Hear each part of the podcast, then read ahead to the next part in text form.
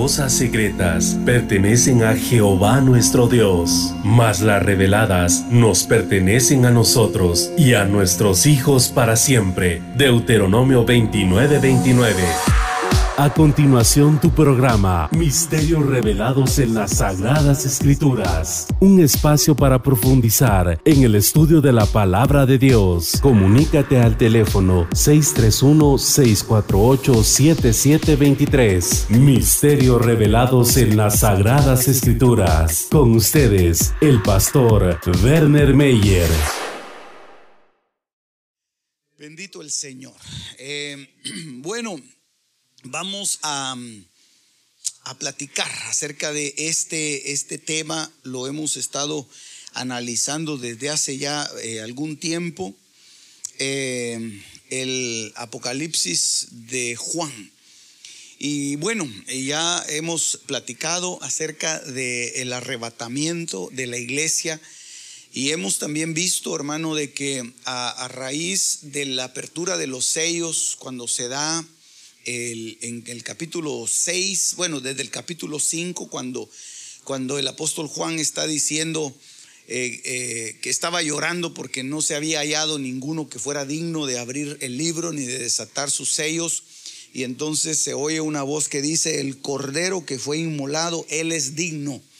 Y entonces se abren los sellos y entonces empiezan a suceder cosas impresionantes que están marcando definitivamente el arrebatamiento de la iglesia.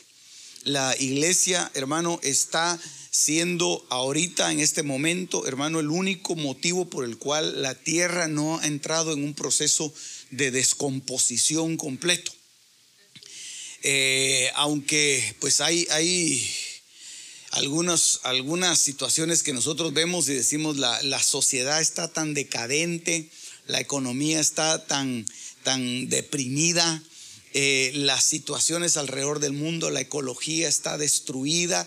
Eh, vemos, hermano, que hay un mundo que está colapsando, pero aún, aún en medio de esto vemos que todavía se está sosteniendo, todavía está renovándose, todavía hay producción, eh, hay crecimiento, hay fructificación y eso, hermano, no es más que el efecto que causa la iglesia de Cristo sobre la tierra no es, no es porque hayan buenos gobernantes, no es porque haya gente que cuida la ecología o gente que sea muy inteligente como para poder manejar los niveles socioeconómicos. No, no, no, hermano, eh, olvídese de eso. Es precisamente porque Dios ha decidido preservar la tierra mientras la iglesia esté en ella. Recuérdese, nosotros somos el preservante de la tierra.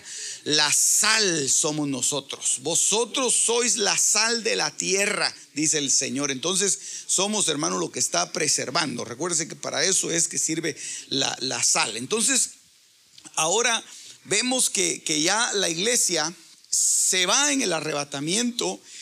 Eh, los, los, vencedores son arrebatados y entonces empieza un proceso de, de destrucción que va eh, guiado, que va liderado precisamente por eh, una, una eh, pues, por muchas potestades, pero por aquellos que fueron lanzados a la tierra. Se, hizo una batalla en los cielos y entonces peleó Miguel, sus ángeles pelearon y el diablo fue arrojado a la tierra y vinieron las potestades que estaban, que estaban allá detenidas y entonces vinieron y, empezaron a hacer una destrucción. Esto no es más, hermano, mire, esto no es más que lo que ya fue. Por eso dice el, libro de Eclesiastés que no hay nada nuevo debajo del sol. Porque lo que es, ya fue. ¿Y qué se puede decir que es nuevo si eso ya fue? Entonces no hay nada nuevo debajo del sol y esto no es más que lo que pasó en Génesis capítulo 1. Cuando vino el, el enemigo cuando vino el diablo y entonces empezó un proceso de destrucción en la tierra, que el Señor lo tuvo que detener cuando Él empezó su ciclo eh, regenerativo, recreativo creando eh, vegetales, creando árboles, creando los animales, los que están sobre la tierra, los que están en el mar. Entonces Dios empezó un ciclo en Génesis capítulo 1 y en el versículo número 2 usted ve que empieza el Señor eh, eh, haciendo algo impresionante, renovando prácticamente lo que el enemigo había venido a destruir. Entonces, ¿qué es lo que está pasando ahora? Que se va a repetir ese ciclo. Se va a repetir ese ciclo. Pero eh, nosotros ya no vamos a estar sobre la tierra, obviamente. Nosotros ya no vamos a estar, hermano, porque eso, mire, eso se va a dar cuando ya la iglesia en su plenitud haya sido quitada de la tierra. Entonces, ahorita se van los más que vencedores, pero todavía hay un grupo que se queda. Hay un grupo que todavía acompaña a Israel en este proceso, pero cuando ellos sean quitados, entonces la tierra se destruye. ¿Estamos en eso?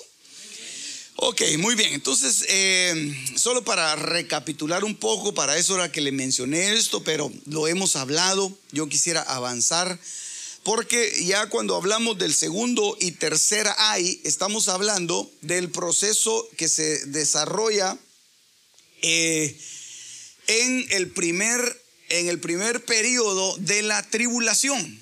Yo solo esto voy a poner aquí porque ah, ya lo hemos platicado bastante, que son tres eh, años y medio eh, y esto viene, vamos a ver, la mitad de la, tribulación, otros tres y medio años, pero con el propósito de identificar en dónde quedaron los, los ayes, entre el segundo y el tercer ay. Entonces, aquí hay, aquí hay un ay. Y aquí está el último. Ese es el último. Por eso le puse ahí el segundo ¿O quiere que le ponga el primero también? Todos el primero ya lo habíamos visto, ¿verdad? Se lo voy a poner, pues solo por la mayoría manda. Entonces, mire, pues aquí son pre, pre-tribulación. Y entonces, aquí es donde suena esa voz tan tenebrosa que se, que se va a oír en ese momento en donde se oye un ay. Y este ay está marcando que los moradores de la tierra van a pasar por este proceso. Entonces, dentro del segundo, eh, le puse ahí entre eventos entre el segundo y el tercer ay. ¿Qué cosas se dan entre el segundo y el tercer ay? Aquí le voy a poner alguna, no se las voy a poner todas, porque hoy tenemos que platicar alguna de ellas. Y yo no quiero eh, ser muy, muy redundante, ¿verdad? Si, si usted se perdió algún, alguno de los capítulos, hermano, eh, por una pequeña cantidad se le pueden obsequiar. ¿no? No, no, Ahí están grabados y los puede pedir. Pero eh, me interesa que vayamos hacia adelante.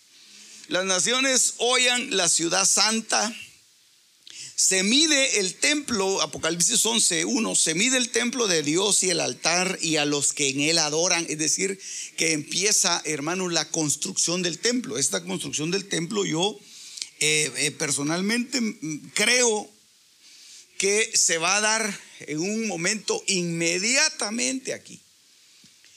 Aquí. Se va a dar una ni siquiera se van a cumplir estos cinco meses, estos son cinco meses, ni siquiera se van a cumplir esos cinco meses, porque está calculado que el, tercer templo lo levanta el pueblo de Israel en menos de 90 días, dijeron ellos, que levantaban el, tercer templo, porque ya tienen todos los elementos. Entonces aquí podría yo aventurarme a, decir que hay 90 días. Eh, por decir un número, pues, ¿verdad? Porque alguien me pudiera decir, pastor, ¿y de dónde saca este número escatológico? No, no es un número escatológico. Yo ahorita estoy pensando, estoy echando una pensada, hermano, que pueden ser 90 días la construcción del, templo. Entonces, eso va, eso va a darse. La construcción del tercer templo se va a dar.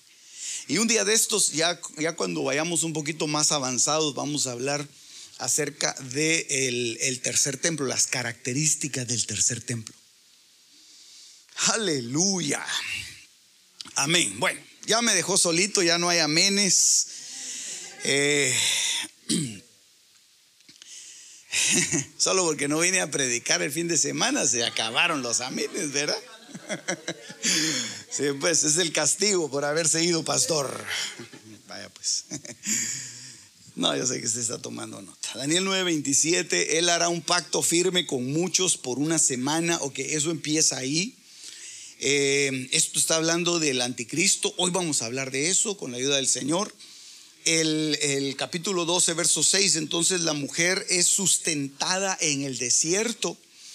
Y en el capítulo 2, verso 3 dice, será revelado el, el hombre de pecado y el hijo de perdición. Ah, ese es tesalonicenses.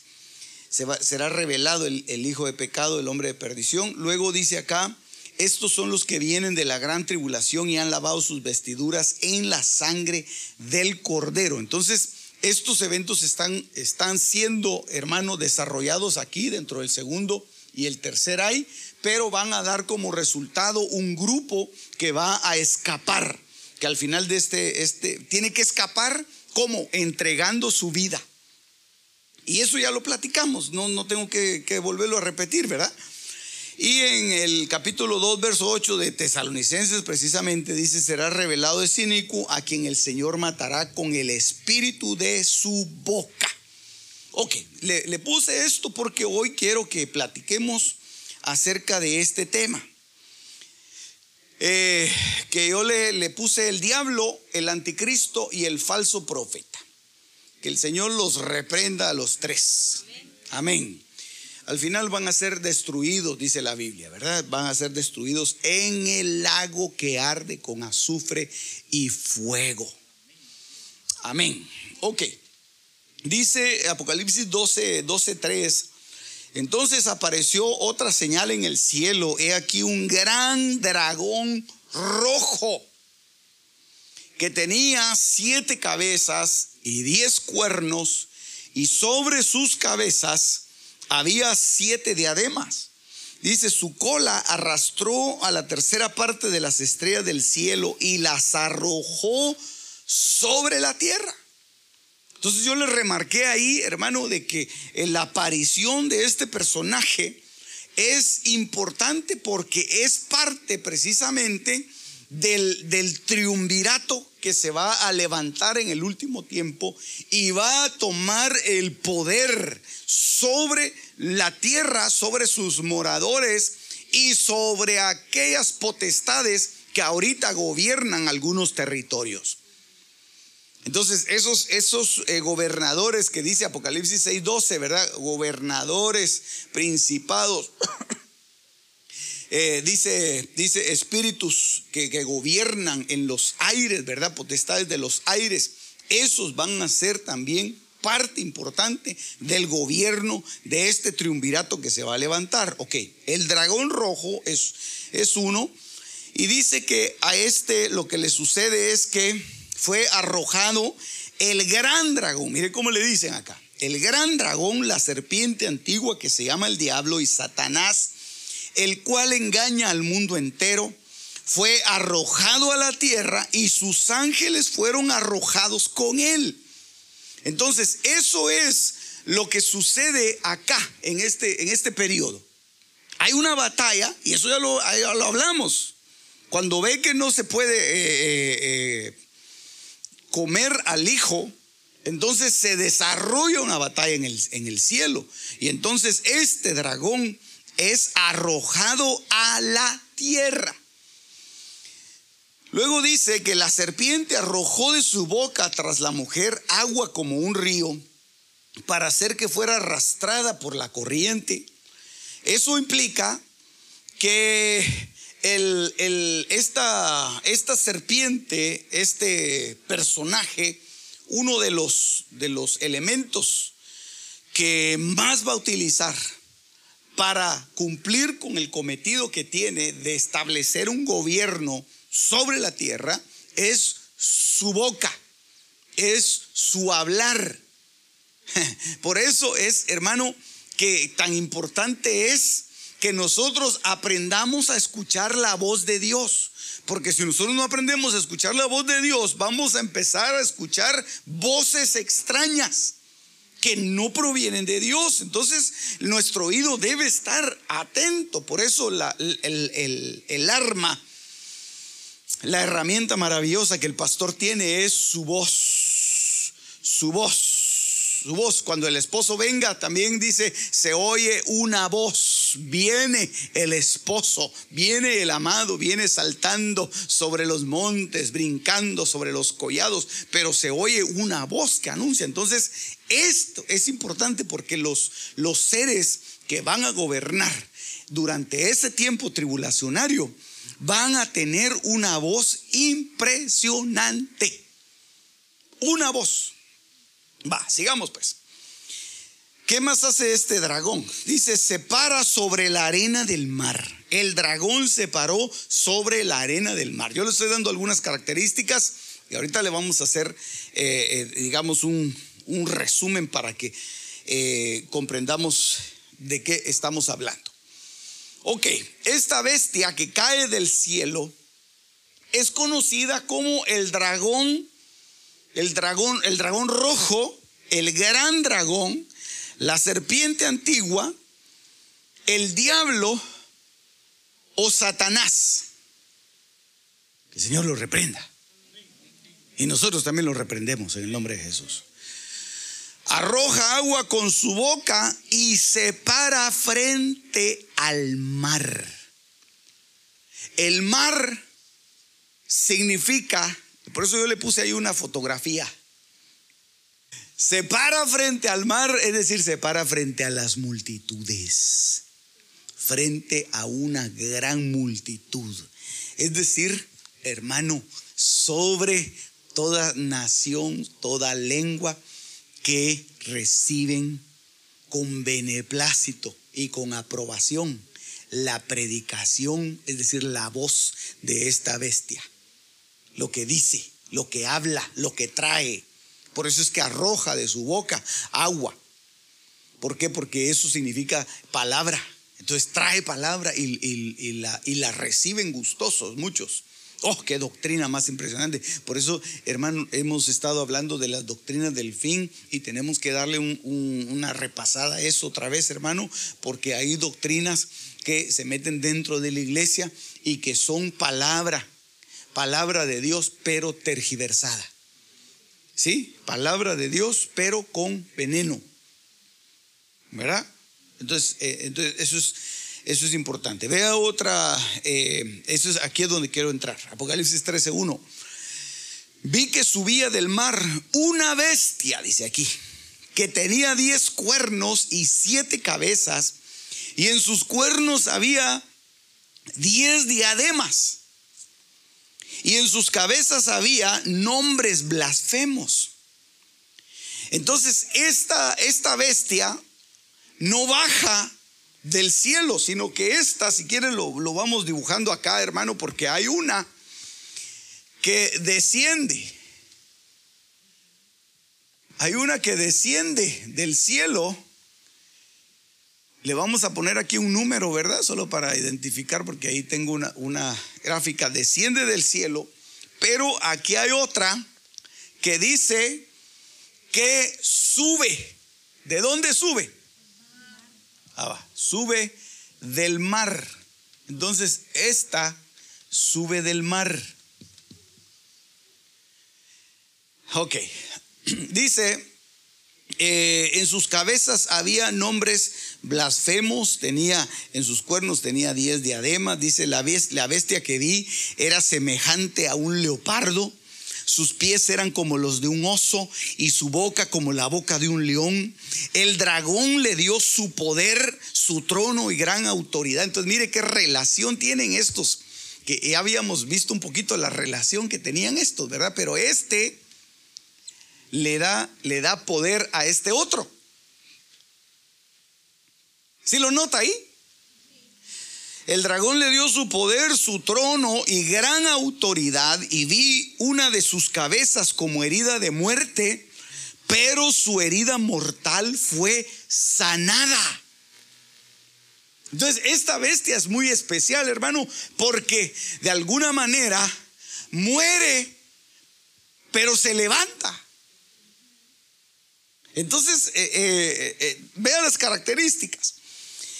Y la tierra entera se maravilló y seguía tras la bestia al ver qué señal más impresionante. ¿Cómo no, ¿Cómo no se va a impresionar uno, hermano, de ver que suceda un tremendo milagro como una resurrección. Y entonces por eso es que lo siguen, porque ven que hay unos milagros impresionantes. Adoraron al dragón porque había dado autoridad a la bestia. Es decir, que por causa de este, adoran a este. Mira, mira cómo está eh, eh, relacionado, ¿verdad? Diciendo, ¿quién es semejante a la bestia? Pero está hablando de esta.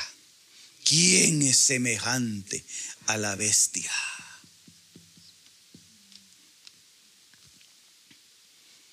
¿Quién puede luchar contra ella si ya resucitó? Eh, y, si usted se da cuenta, esto tiene relación con lo que vimos nosotros aquí en Apocalipsis capítulo 11. A ver si usted se acuerda, hermano. Y ahí entre sus, sus anotaciones usted va, va a darse cuenta de que aquí hay dos personajes. ¿Verdad que sí? Hay dos personajes que son los dos testigos que dice Zacarías capítulo 4, que son los dos olivos y que vienen en el último tiempo con una predicación impresionante, pero que a, pesar de que, de que nadie los puede matar, si hay alguien que los mata, ¿verdad? Entonces, ¿quién los mata? Esta ingrata, mire. ella los mata. Y entonces cuando los ha matado, viene y el Señor los, les da vida y los levanta. Eso ya lo vimos nosotros. Ok, va. Entonces, pues. Solo para ir recapitulando. Muy bien se le concedió hacer guerra contra los santos y vencerlos, y se le dio autoridad sobre toda tribu. Bueno, ¿y cómo va, cómo, cómo no va a ser eso, hermano, si destruyó a los más poderosos?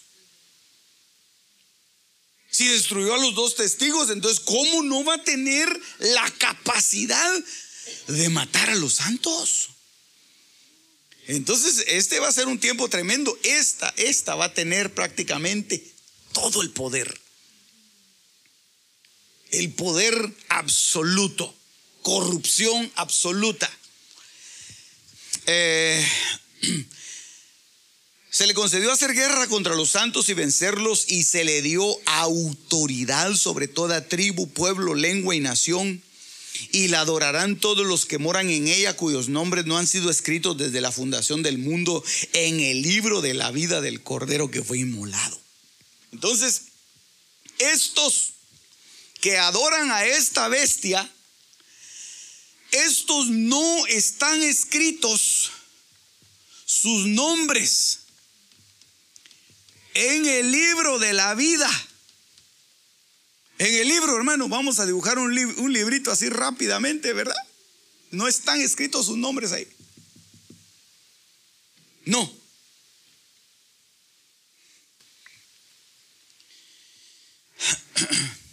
la adorarán eh, y se le dio autoridad.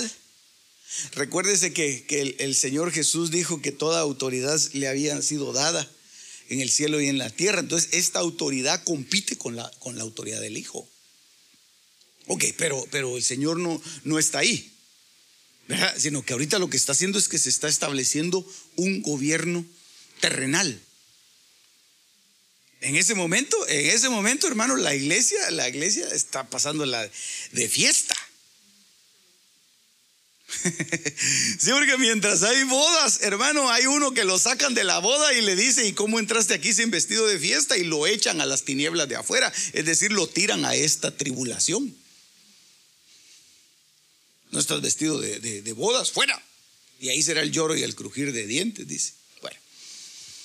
Eh, esta bestia, solo para resumir, aunque usted anotó algunas cosas, tiene muchas diademas le dan el trono, el poder y la autoridad y su herida mortal fue sanada, dentro de otras cosas.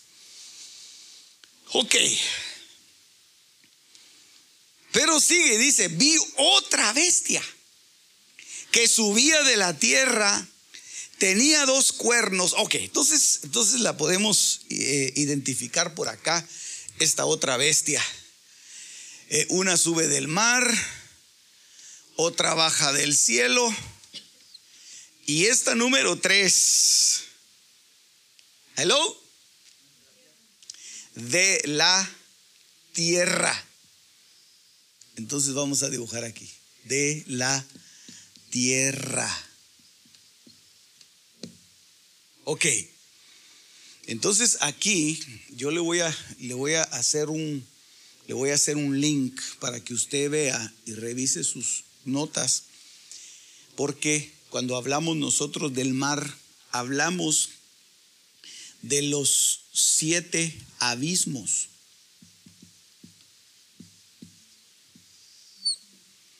Y que el mar es una puerta para el abismo. Porque dice Job 38 que se endurece la cubierta, la superficie del abismo se endurecen las aguas que cubren el abismo. Entonces, e, este mar es un abismo y de hecho lo estudiamos. El mar es un abismo y hacia abajo hay siete abismos. Y si usted se da cuenta, la bestia de Apocalipsis capítulo 13, que es la que estamos viendo, y la bestia de Apocalipsis capítulo 11 es la misma. Esta surge del abismo esta bestia que está aquí, esta baja del cielo, esta surge del abismo y se establece el poder entre esta y esta, y esta sube de la tierra. Amén. Subía de la tierra, tenía dos cuernos semejantes a los de un cordero y hablaba como un dragón. Ejerce toda la autoridad de la primera bestia en su presencia y hace que la tierra y los que moran en ella adoren a la primera bestia cuya herida mortal fue sanada. Entonces, esta, esta bestia hace que todos se rindan ante esta.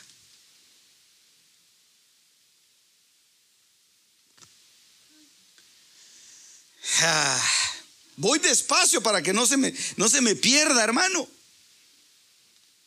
Yo voy despacio para que no se me pierda y, que podamos nosotros ir entendiendo esto, porque esto es importante, hermano, en el, en el panorama escatológico y para ver las cosas que están sucediendo en, el, en este momento, porque la aparición de estas bestias viene precedida por una corte, por, una, por un cortejo. Y ese cortejo se da antes de aquí, porque se recuerda que se abren las, las, puertas del abismo. En Apocalipsis capítulo 9. ¿Sí? Ah, usted no contesta, ¿sabe qué le pasó? Pues está bueno. También hace grandes señales, de tal manera que aún hace descender fuego del cielo a la tierra en presencia de los hombres. Va, si no me quiere contestar, yo le voy a preguntar directamente, ¿de qué bestia estamos hablando? La que hace descender fuego del cielo. Esta, perfecto. Esa es la que hace descender el fuego del, fuego del cielo a la, a la tierra en presencia de los hombres. Entonces, esta esta es impresionante, hermano. Esta resucitó, pero esta, esta cae fuego, hermano.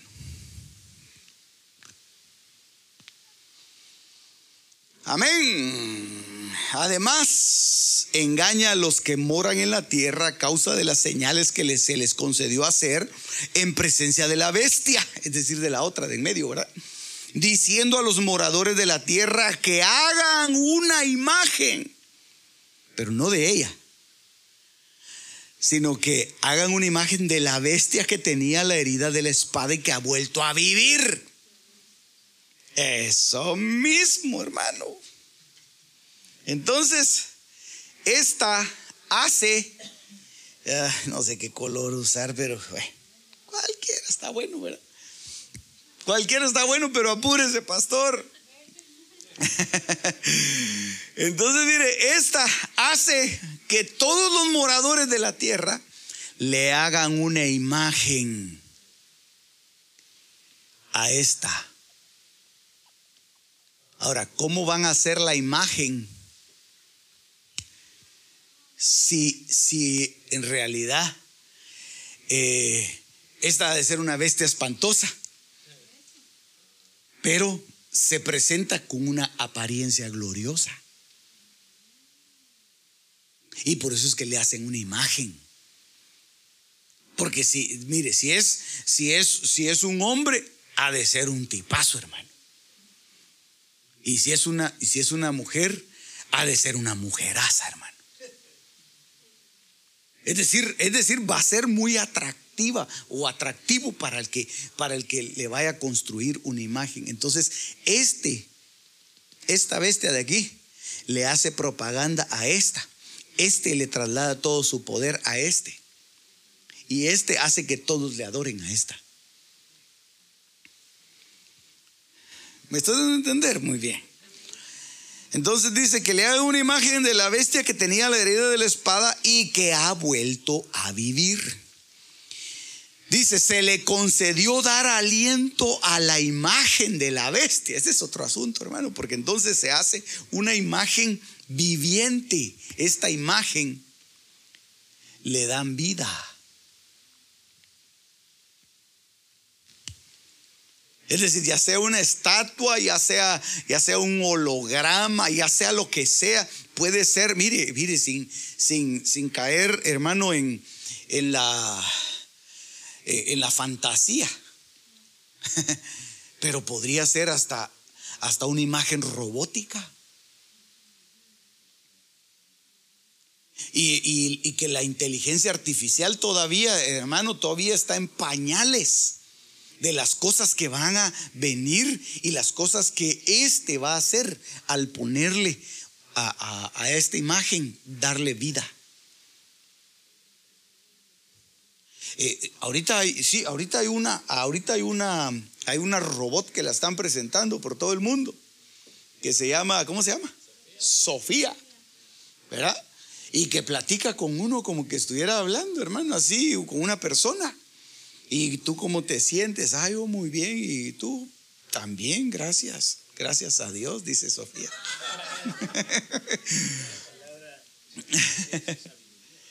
sabiduría. Sofía, sabiduría, qué cosa más tremenda.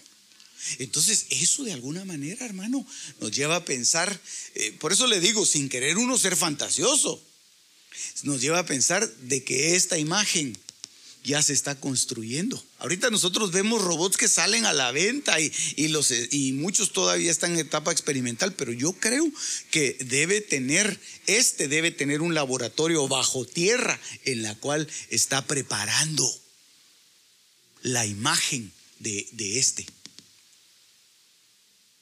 o de esta bestia. Eh, ahí la cosa se pone color de hormiga, dijo el abuelo, ¿verdad?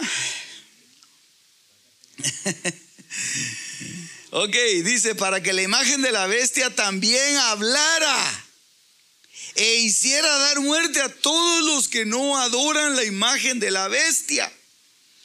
Ok, entonces eso ya viene, y eso ya viene un poquito más avanzado en el sentido de que el centro de importancia es esta. ¿Por qué? Porque de esta ya platicamos y esta es la que va a gobernar.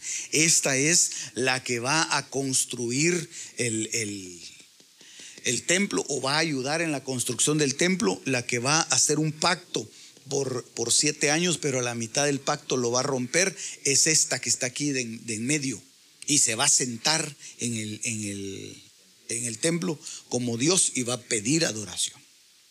Ok, la bestia que sube de la tierra dice, hace que adoren a la bestia, hace grandes señales, hace descender fuego del cielo a la tierra, más o menos un resumen así. Ok. Entonces, tenemos prácticamente, a, manera de, de resumen, una bestia que cae del cielo, que es conocida como el dragón rojo, el gran dragón, la serpiente antigua, el diablo, Satanás, arroja agua con su boca, se para frente al mar y otras características que no me dio espacio ahí para ponerlas. Esta bestia que, surge del mar, aquí se la puse, esta bestia que surge del mar, que una de las características que tiene es que tiene muchas diademas le dan el trono, el poder y la autoridad. Su herida mortal fue sanada, es semejante a leopardo, tiene pies de oso, boca de león y autoridad le dan por 42 meses. 42 meses de aquí para acá. Amén. Luego tenemos la bestia que sube de la tierra, que hace que adoren a la bestia eh, a la segunda, ¿verdad? Eh, hace grandes señales, hace descender fuego del cielo a la tierra y ejerce toda autoridad de la primera bestia. Ok, entonces, si usted eh, se ha podido dar cuenta acá, este es el, el, el triunvirato. Esta es la Trinidad diabólica que va a apoderarse de los moradores de la tierra, de la tierra, y por eso es que hay tanta destrucción. Y se quemó la tercera parte de los árboles, y se quemó la tercera parte de las naves en el mar, y, bueno, y se terminaron muchas cosas, hermano, en la tierra precisamente a causa del gobierno de estas bestias que están siendo, hermano, eh, eh, están trabajando unidas, pero el, representante prácticamente es este de acá, el de en medio. Muy bien. Entonces, a esta, a esta bestia, la que sube del mar, le dan una boca, dice la palabra del Señor, que habla palabras arrogantes y blasfemias y recibe adoración de los moradores de la tierra. Entonces ahí podríamos nosotros identificarlos claramente. La bestia que cae del cielo es el dragón, pero que también se le conoce como el diablo y Satanás. Ahí sí se va a personificar. Ahorita lo, conocemos solamente, hermano, porque nos, nos fastidia día y noche nos acusa día y noche, dice la palabra, ¿verdad? Para estos ya no se halló lugar en el cielo. Estos ya fueron arrojados a la, tierra y entonces vienen a establecer su gobierno. Entonces, el, este es el dragón que es el que comanda todo, todo esto. La bestia que es conocida también como el anticristo y el falso profeta que al final de cuentas, hermanos, si nosotros nos, nos fijamos bien, es la antítesis diabólica de la triunidad. En donde nosotros vemos, hermano, que el Padre, mire qué, qué, qué, tremendo es el diablo, hermano, que el Señor lo reprenda porque viene a ser una, una copia absurda, una copia barata, digamos, diabólica, hermano, de lo que es algo tan santo. El Padre que es, hermano, el que envió a su Hijo. De tal manera amó Dios al mundo que dio a su Hijo unigénito. Y entonces lo que está haciendo aquí el diablo, hermano, es que le está trasladando todo su poder acá a, su Hijo, que es la otra bestia. Le traslada el poder, lo, lo, lo llena del poder. Por eso es, hermano, que, si nosotros vemos el, el ministerio de, de nuestro Señor Jesucristo, entenderemos que el diablo va a hacer una copia de eso. Cuando, cuando Jesús salió del, del Jordán, se oyó una voz en el cielo que dijo, este es mi Hijo amado, en el cual mi alma se complace, en el cual mi alma se deleita, en el cual yo tomo deleite. Y entonces está prácticamente dándole la aprobación al Hijo. El Hijo no puede hacer nada que no vea hacer al Padre. Y Felipe le dijo al Señor, Señor, muéstranos al Padre y nos basta. Y el Señor le dijo, Felipe, tantas veces, cuánto tiempo he estado con ustedes y aún me preguntas por el Padre. El que ha visto al Hijo ha visto al Padre porque Él es la imagen del Dios invisible y eso es lo que está haciendo acá eh, la bestia, hermano. Está recibiendo el, el poder del diablo para poder gobernar. Por eso es que a este le dan, le dan trono, le dan autoridad. Eh, es una copia del trono del Hijo. Es una copia. Y por eso le puse ahí la antítesis diabólica de la, de la Trinidad. Aleluya. Qué cosa más tremenda esta, ¿verdad? Mire, si usted lee Apocalipsis capítulo 17, verso 11, dice, y la bestia que era y no es, es el octavo rey y es uno de los siete y va a la destrucción. Eso está hablando de, en Apocalipsis 17, 11. Le puse la cita, no, no se la puse ahí, pero se la digo. Apocalipsis 17, 11 está hablando de este, de este personaje de aquí. ¿Qué le pongo? 17, 11 de, de, Apocalipsis. La bestia que, que era y no es. Entonces lo que está, lo que está haciendo es eh, lo que el Señor hizo en Getsemaní cuando lo llegaron a buscar y le dijeron, eh, ¿quién es Jesús el Nazareno? Y él dijo, yo soy, y todos cayeron, ¿se recuerda? Entonces aquí lo que está diciendo, eh, Jesús lo que dijo es yo soy, pero este dejará de ser, porque es la bestia que era y no es dejará de ser, es la antítesis, es todo lo contrario. Ah, aquí, aquí hay algo impresionante. Ok. Eh, ya le puse ahí, sube del abismo, del más profundo, del, del, ¿Cuál es lo más profundo del abismo? A ver si usted se recuerda, hermano. Lo más profundo es el, el último abismo, ¿verdad? El pozo el pozo del abismo. Surge de ahí, del pozo del abismo. Esto lo, lo, abren en Apocalipsis capítulo 9, de donde surgen las, las, eh, las langostas, que tienen pelo de mujer y etcétera. Ok. Entonces, mira usted la, la función Ahora, ¿qué va a pasar? Apocalipsis 13, 18. Dice, aquí hay sabiduría. Por eso es que lo menciona ahí la, la escritura, hermano. Aquí hay sabiduría. El que tiene entendimiento, que calcule el número de la bestia. Porque el número es el de un hombre. Es decir, está hablando, hermano, de esta de una entidad, de cada una de estas entidades. Y por eso es que va a ser marcado con el 666, porque es un 6 por cada una de estas bestias. Que obviamente se van a personificar en un hombre, en una persona. Entonces, el 6, el 6 y el 6. Dice porque el número es el de un hombre y su número es 666. Esto, esto, está, esto está delicado, hermano.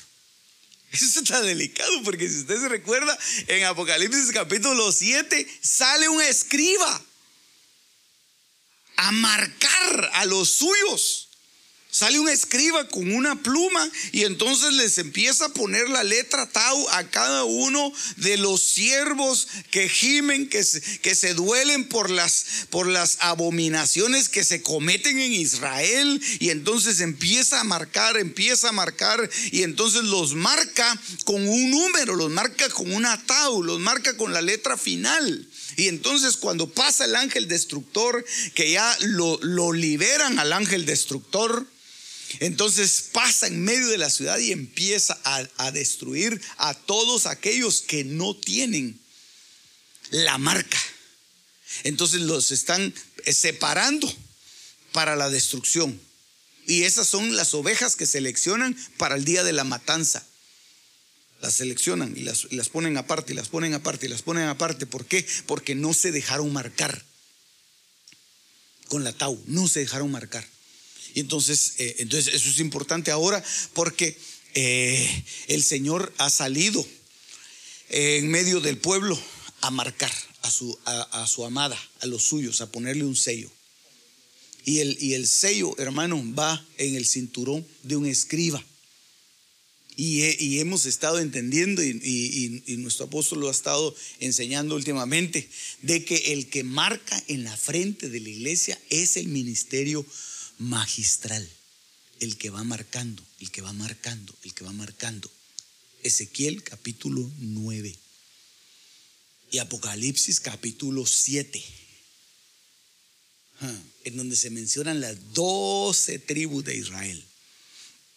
Cada una de esas tribus con una característica que al final de cuentas si nosotros la, la logramos vencer, vamos a ser victoriosos, vamos a ser vencedores.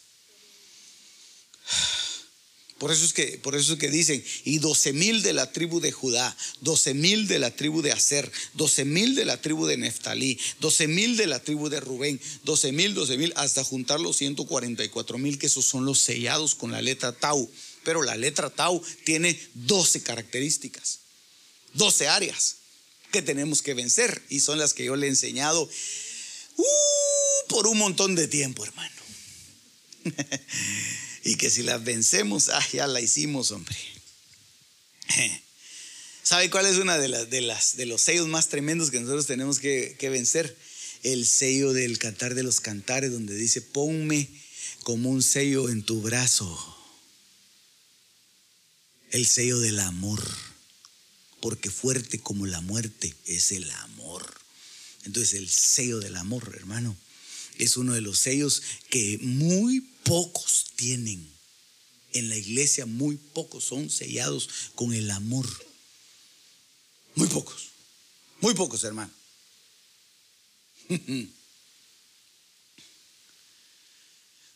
Ah, pero yo sí amo a Dios, hermano. Viera yo cómo lo amo, viera yo cómo le digo que lo amo. Y, y primera de Juan capítulo 4 dice, el, el que, amados, dice, amémonos unos a otros. El que no ama no conoce a Dios, ni es nacido de Dios. Entonces nosotros no podemos decir, hermano, que amamos a Dios si no amamos al hermano. No puedes decir, yo amo al invisible si no amas al visible. Y ese es un sello. Ese es el sello del, del, cantar de los cantares, el sello del amor. Y así hay otros once que, son parte, hermano, de, lo que la iglesia tiene que hacer para, para escapar. Ok, aquí hay sabiduría. Anote eso. Apocalipsis 13:15. Se le concedió dar aliento a la imagen de la bestia para que la imagen de la bestia también hablara e hiciera dar muerte a todos los que no adoran la imagen de la bestia. Eso ya lo leímos. Y hace que a todos, pequeños y grandes, ricos y pobres, libres y esclavos, se les dé una marca en la mano derecha o en la frente y que nadie pueda comprar ni vender sino el que tenga la marca, el nombre de la bestia o el número de su nombre.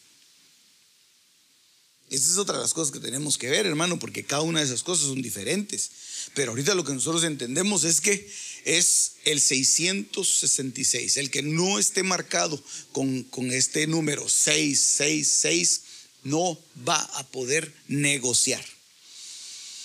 Ah, bendito el nombre del Señor. Muy bien. Según el diccionario de la Real Academia Española, oiga cómo dice este verso, dice, se le concedió dar aliento a la imagen de la bestia. Ok, entonces veamos acá qué es una imagen. Aunque ya hemos platicado un poco, pero déjeme ir un poco más a lo profundo. Imagen es una figura, es una representación, es una semejanza o una apariencia de algo.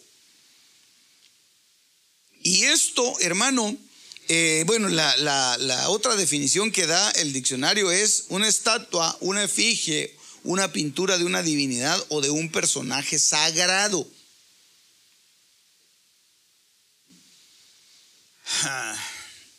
Por eso es que en este gobierno una de las cosas importantes que va a tener va a ser el convencimiento de esta bestia. Porque esta bestia va a ir con cada uno y lo va a meter en el convencimiento de que tiene que crear una imagen. Entonces, esta es una bestia. Eso es importante, hermano, porque porque esta no va a poder gobernar si no hay un convencimiento de parte de esta. Por eso es que, por eso es que, hermano, miren, nosotros, nosotros somos nosotros somos bienaventurados porque nosotros recibimos al Espíritu Santo y el Espíritu Santo nos, nos lleva, nos conduce a través del arrepentimiento hacia el Hijo. Nos lleva hacia el Hijo, nos lleva, nos convence de pecado. Nos lleva hacia que nosotros lo adoremos, lo alabemos, lo bendigamos, porque esta es la, esta es la antítesis y esto es la antítesis del Espíritu Santo y esta es la antítesis del Hijo. Mm. Entonces tiene que haber una imagen. Hagan una imagen. Por eso una de las cosas que el Señor le, le recalcaba a su pueblo y le decía, no te harás imagen ni ninguna semejanza. Y por eso es que yo, yo soy tan, tan, tan, tal vez, tal vez si se puede decir radical en eso, hermano, porque a mí no me gusta usar imágenes. Yo veo que yo veo gente y, respeto sus, sus, presentaciones, pero a veces ponen y dicen, y estaba Jesús junto a una barca y ponen a, a un tipo, hermano, que saber ni quién es.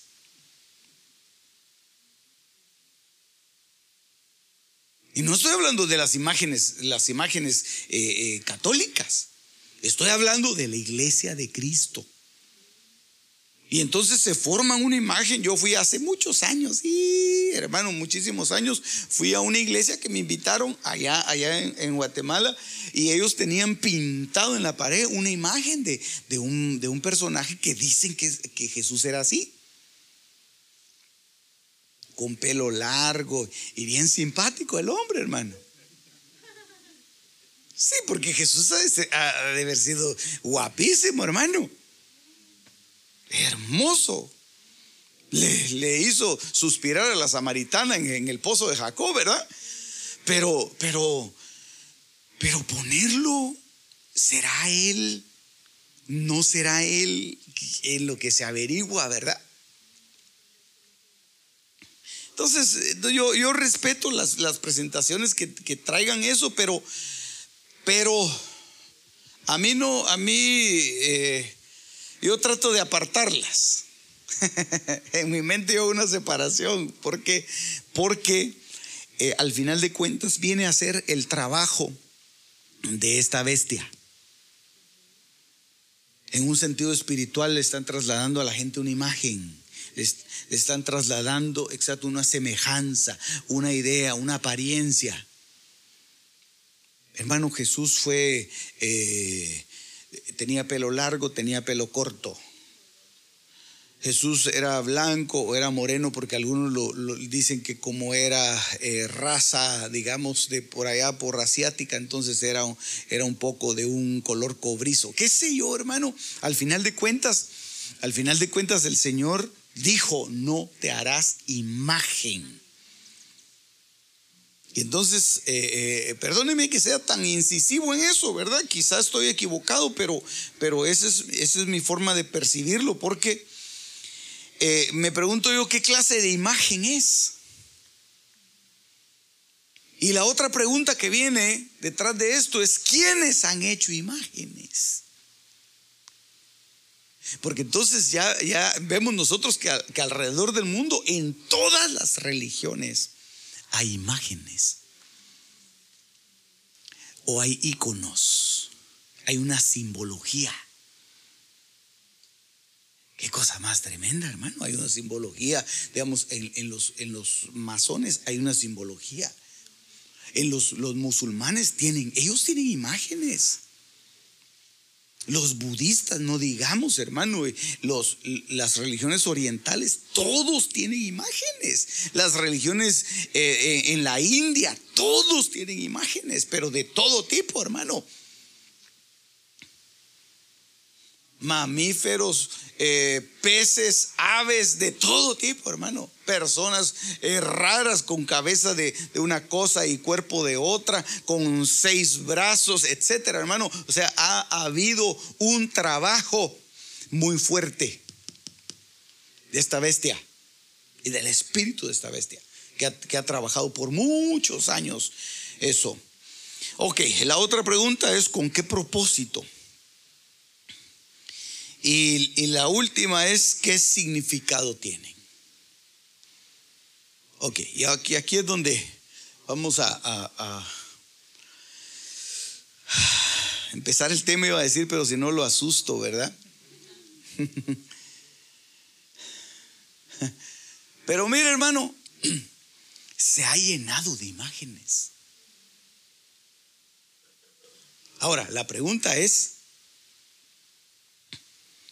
y por eso las oculté ahí un poquito, solo para, la, puse así solo para despertarlo y entonces ahorita le, se la oculté. Se le concedió dar aliento a la imagen de quién. A esta se le, se le consiguió dar aliento a la imagen de quién? De esta bestia. Y esta bestia es del anticristo. Esta es la bestia que surge del, del abismo esta es la bestia que va a gobernar.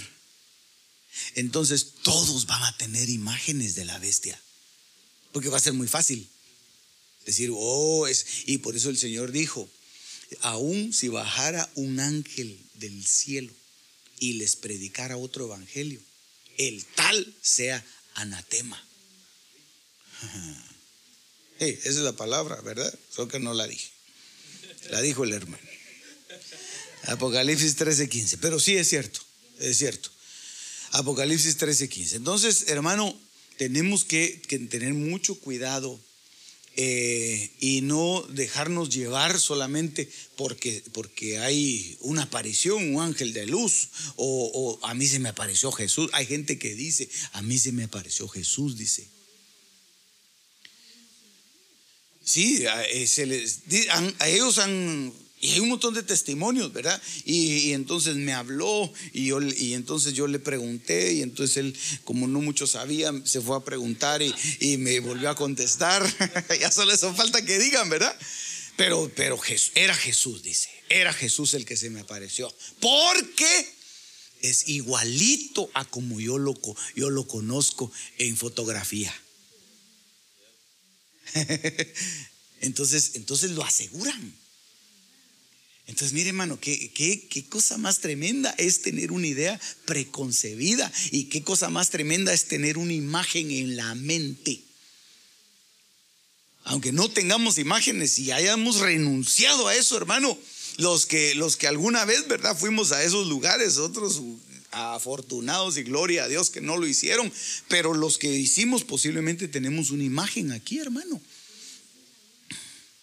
Y entonces no tenemos imágenes en nuestra casa, ya se terminó todo eso, pero todavía está la imagen aquí en la mente de cómo debe ser. Y si se nos aparece tal vez de otra manera y decimos, ese no es porque, porque no es así como yo, como, como me enseñaron la foto. no es así. Entonces, hermano, este es un trabajo fuerte para que todos adoren a este. Y adorándole, hermano, ahí ya, ahí ya se amarró el tamal. O, ya se cerró el taco, dicen los mexicanos, ¿verdad? Aunque yo aprendí un dicho ahorita que fue a México, hermano, que dice que taco que cierra no es taco, dicen ellos. No sé si ustedes saben eso, ¿verdad? Porque los tacos son así llenos de carne. Dice que si cierra la tortilla así, no es taco. Tiene que estar así, choncho. Bueno. bueno, entonces todo el pueblo se quitó. Ahorita terminamos, eh, si me queda un minuto todavía, hermano. Pero, pero teníamos que hablar aquí de las imágenes y de dónde surge eso, porque eso es algo ancestral.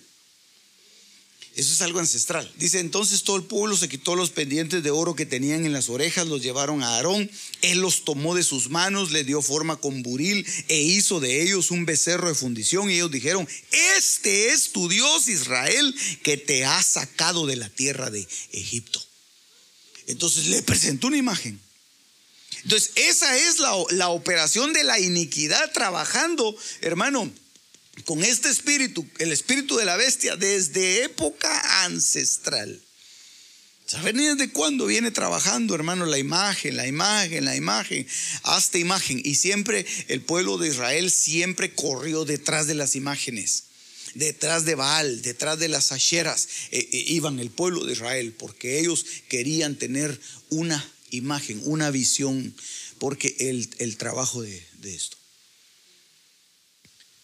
Gloria a Dios, hermano, porque dice el Señor Jesucristo, más bienaventurados sois vosotros que sin ver creísteis. Aleluya.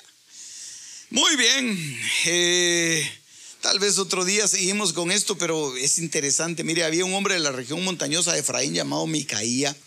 Y él dijo a su madre las mil cien piezas de plata que te quitaron acerca de las cuales proferiste una maldición a mis oídos. He aquí la plata está en mi poder, yo la tomé. Y su madre dijo, bendito sea mi hijo por el Señor.